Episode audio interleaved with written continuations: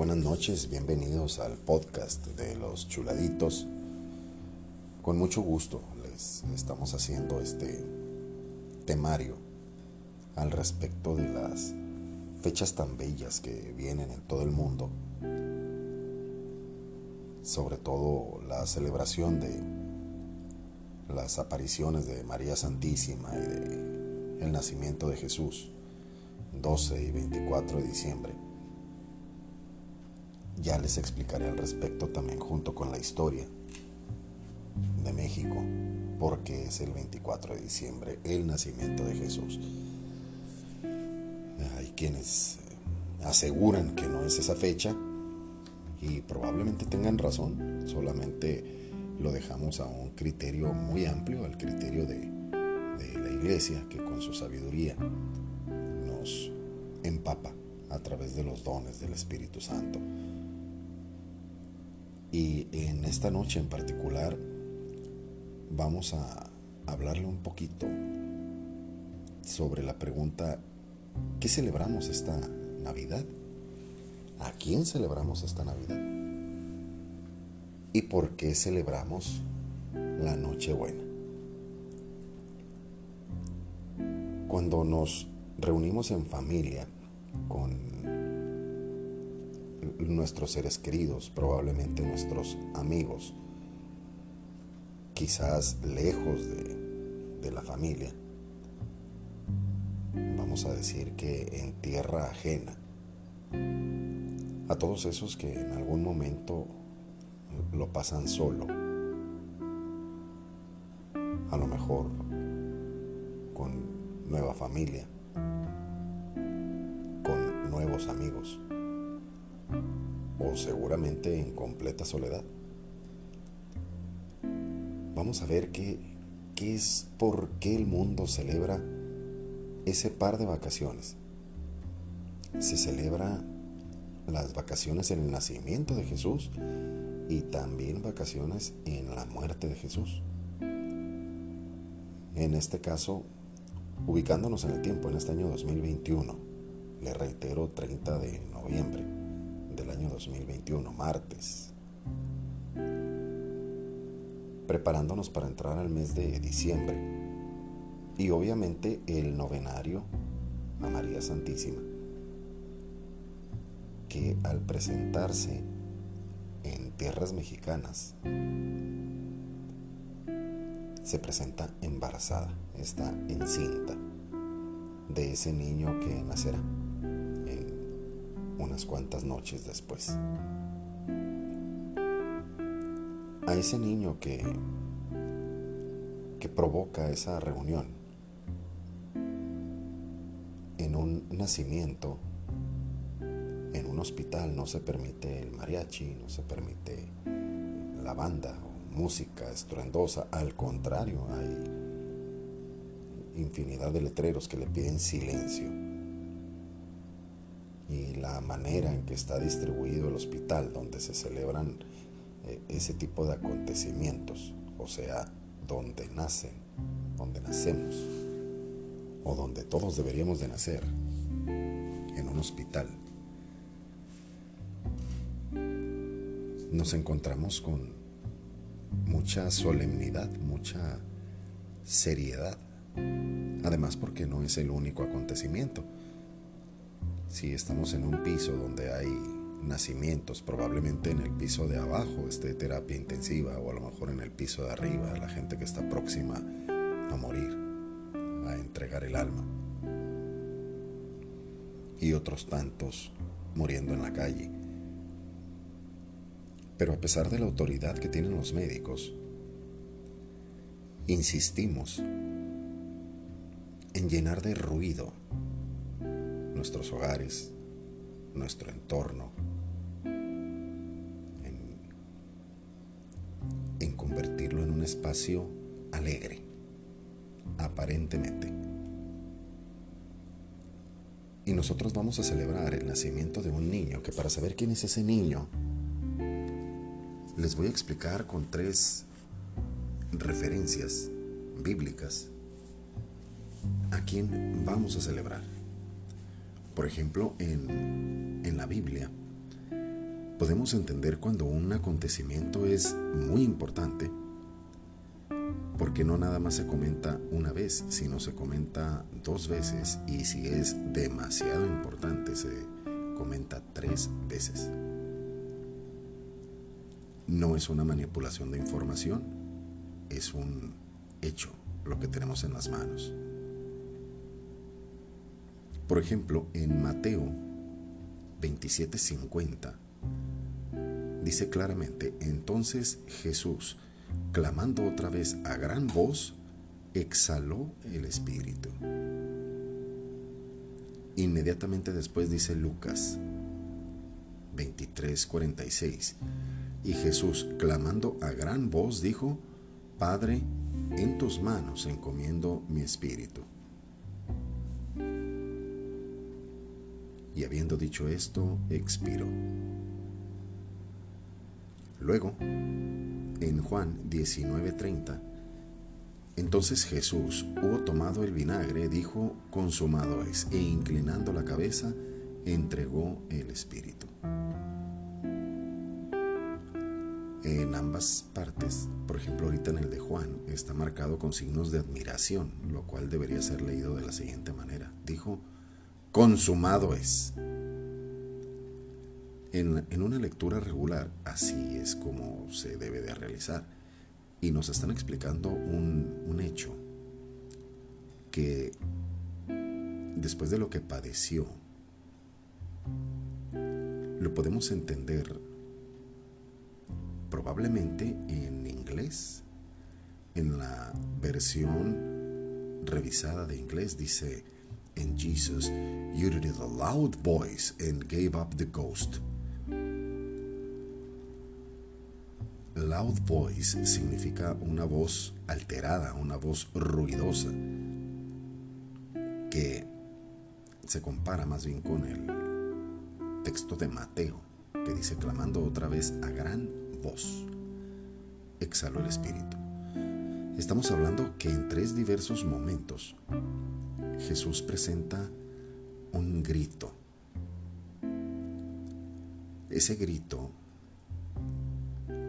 cualquiera puede identificar que el Señor padeció dolor, que Jesús padeció un camino de, de golpes. Pero en la misma Biblia no dice que cuando lo golpearon gritó. Grita cuando lo están flagelando y cuando los romanos flagelan regularmente los instrumentos de tortura que ellos utilizan, utilizaron en ese tiempo, terminaban en tres puntas de metal o a veces también finalizaban en huesos de animal. Por lo tanto, no solo desgarraban, sino desprendían los tejidos cutáneos del Señor. También el Señor es golpeado en la cara y nos muestra la sábana santa que al ser golpeado tenía el ojo completamente cerrado. Y en ninguna parte dice, y él se quejaba, y él gritaba, y, y ponía cara de dolor. En ningún momento se marca eso. Usted me va a decir chuladito, pero estamos hablando del nacimiento y tú nos estás hablando de la muerte de nuestro Señor. Estamos hablando de el mismo Dios, del que así como nace, con esa pobreza, con esa entrega, con ese llamado, incluso a través de las estrellas, para que lo fueran a reconocer personas de diversos continentes. Incluso unos pastorcillos mal hablados, así como su servidor. Llega el ángel y les dice, adórenlo. Y ese tipo de milagros reconociendo que la palabra milagro significa al estar separada, mil significa mucho y agro significa trabajo. Entonces la palabra milagro es mucho trabajo.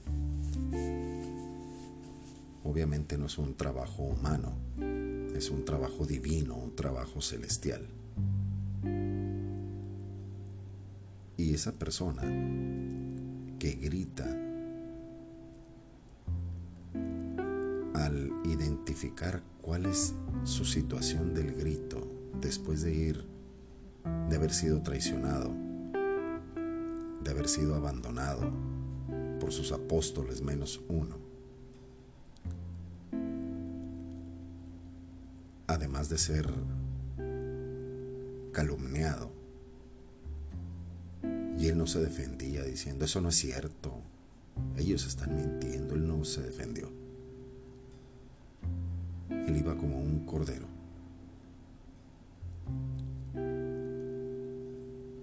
Y usted me puede preguntar, chuladito, pero ya dime por qué gritó Jesús. El estar en la cruz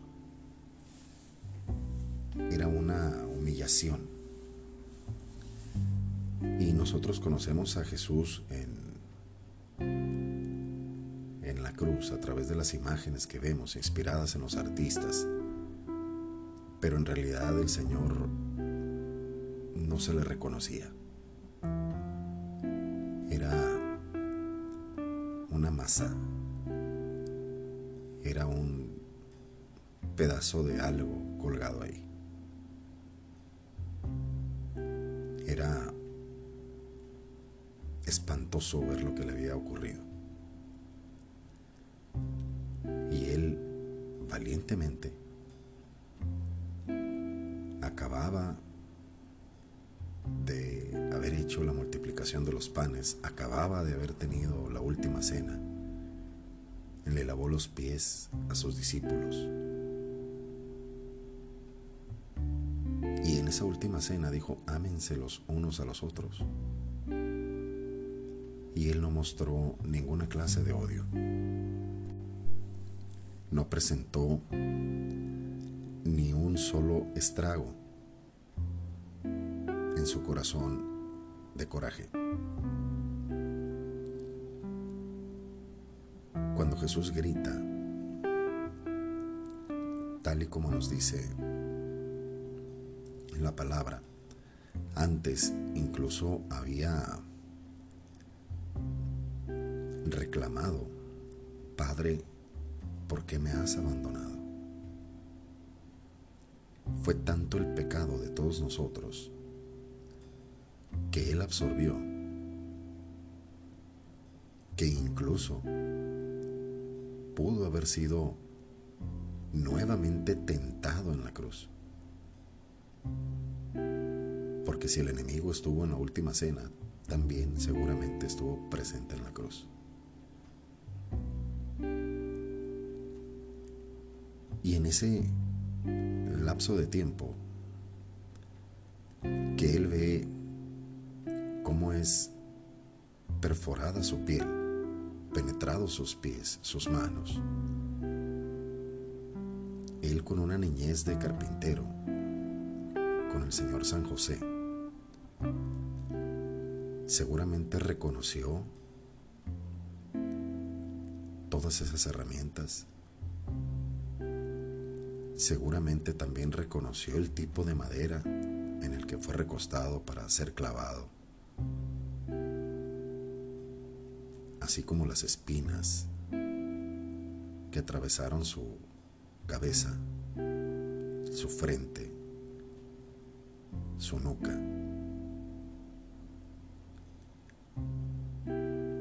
Así el Señor soportó todas nuestras fallas. Soportó haberse quedado solo únicamente Juan estaba ahí. Y probablemente por la cercanía, incluso hasta pudo haber sido salpicado por su sangre, por la sangre de Jesús. Y el Señor tres horas. Ahí fue cuando tuvo el primer santo y lo lleva al cielo. Al que le decimos el buen ladrón. Si yo hubiera sido el Señor, yo no hubiera tenido tiempo ni de atender a nadie, ni, de ver a nadie, ni, ni de escuchar.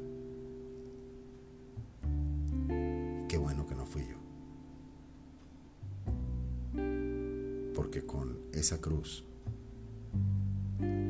tenemos la salvación a la vista, todos. Y transcurrieron tres horas entregando hasta la última gota de sangre. Seguramente todo ese tiempo miró todos los pecados que habían sucedido, que estaban sucediendo y que van a suceder. Y ese grito seguramente fue un grito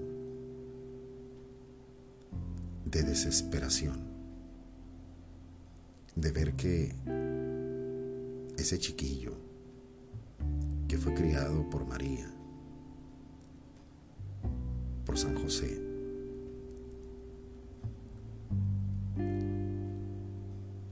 no había sido suficiente para todos aquellos que nos alejamos de la palabra de Él, de los actos de Él, de las enseñanzas de Él, de todas aquellas almas perdidas, de todos aquellos robos, de todos esos enlaces de corrupción, de todas esas fórmulas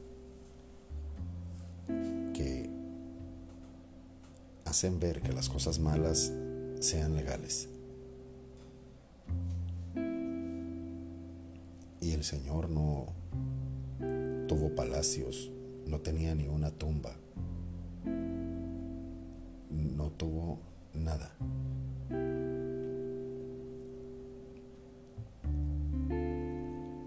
Le estoy explicando a quién vamos a honrar con nuestros actos con nuestra familia en esa cena. Que no falte el Señor. Que esté entre nosotros. A nuestra mesa, a nuestra vida, a nuestro trabajo. Porque el Señor entregó el Espíritu para prepararnos una habitación a cada uno de nosotros, a cada uno de los que están escuchando este podcast de los chuladitos, de, de aquellos que todavía no se han enterado que no existe el Señor, de aquellos que piensan que es un juego, el Gólgota todavía existe, Belén todavía existe. quiere decir que en tiempo y forma sucedió. Y tenemos muchísimas evidencias. La primera está al alcance de todos nosotros, en el Santísimo. Y esta Navidad, que sigue a la Nochebuena,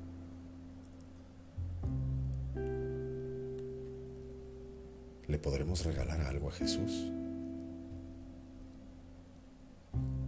¿Habrá algo para Él que es el que cumple años esta noche?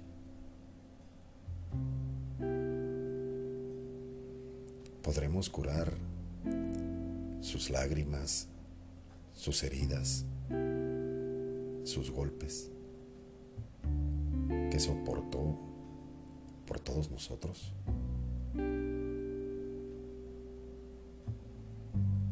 Seguramente él vio en, en lo que él daba ese grito, miró los abortos, miró el satanismo, miró el odio a su madre, miró el odio hacia él. Y no fue eso lo que le dolió. Lo que le dolió fue que las condiciones ya están dadas. Y esas almas quisieron torcerse para no llegar a Él y consumirse eternamente.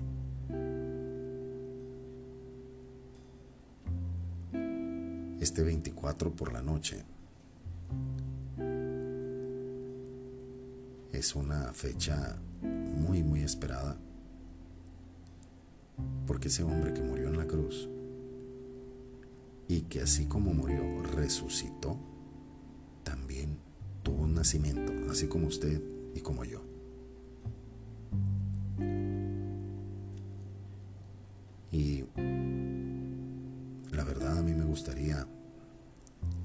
Ese tiempo, poderle abrir la puerta cuando iban pidiendo posada y, que pasaran a vivir esa noche en la casa. Así lo podemos invitar en esa cena. Y en la entrega de regalos. Y él con mucho gusto le va a recibir a usted un pañuelito para secar esas lágrimas, para curar esas heridas que 33 años más adelante de su nacimiento